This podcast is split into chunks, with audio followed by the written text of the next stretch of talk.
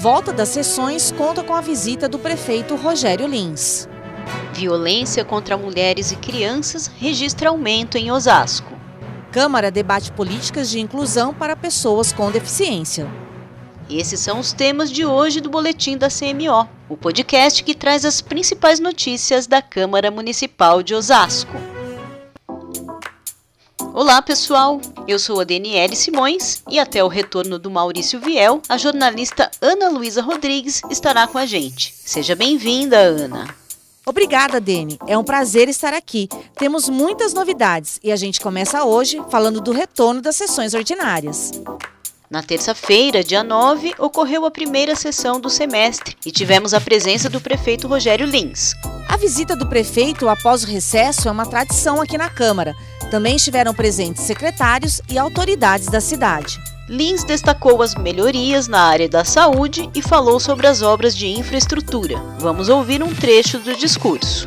Nós temos o, o projeto do novo elo de ligação Zona Norte e Zona Sul, independente do partido, da bandeira, todos os projetos importantes para Osasco, para melhorar a vida da nossa população, têm tido o apoio dos parlamentares.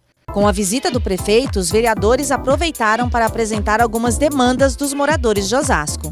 Parlamentares pediram reforço das ações nas áreas de saúde, habitação e infraestrutura. E o presidente da casa, Ribamar Silva, destacou a harmonia entre os dois poderes.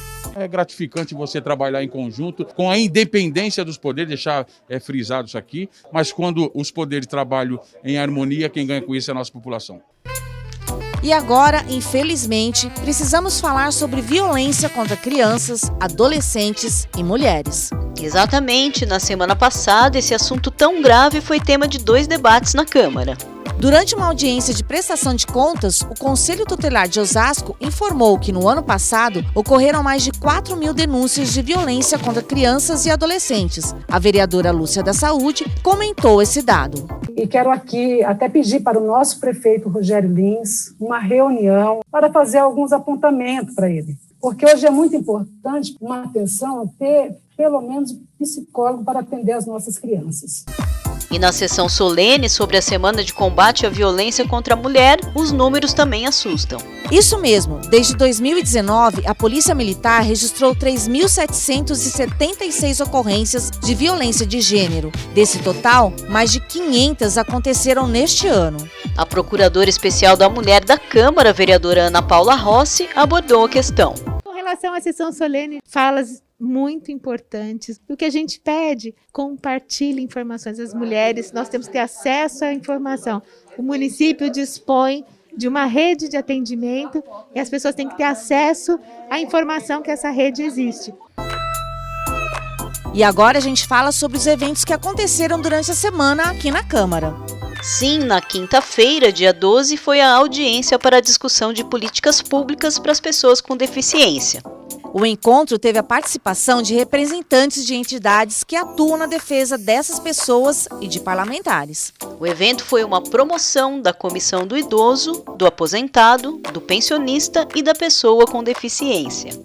Fechando a semana, na sexta-feira, dia 13, a Câmara acolheu uma audiência pública da Assembleia Legislativa sobre o orçamento do Estado de São Paulo para 2022. Sim, Ana, esse evento foi organizado pelo deputado Gilma Cis Santos e tratou do orçamento estadual para a cidade de Osasco. Também na sexta, uma sessão solene homenageou o movimento Mães de Maio. E antes de encerrar o programa, vamos atualizar a situação da vacinação contra a Covid em Osasco. Dene, a imunização segue em ritmo acelerado, tanto que o público a partir dos 18 anos já começou a receber a vacina. A gente encerra então o boletim da CMO desta semana com essa excelente notícia sobre a vacinação. A edição de hoje fica por aqui. Essa é uma produção da Divisão de Comunicação da Câmara Municipal de Osasco. Redação, produção e edição: Anderson Cavalheiro, Ana Luísa Rodrigues e Daniele Simões. Direção-geral: Meire Borges. A gente volta na semana que vem com mais novidades. Um grande abraço e até lá!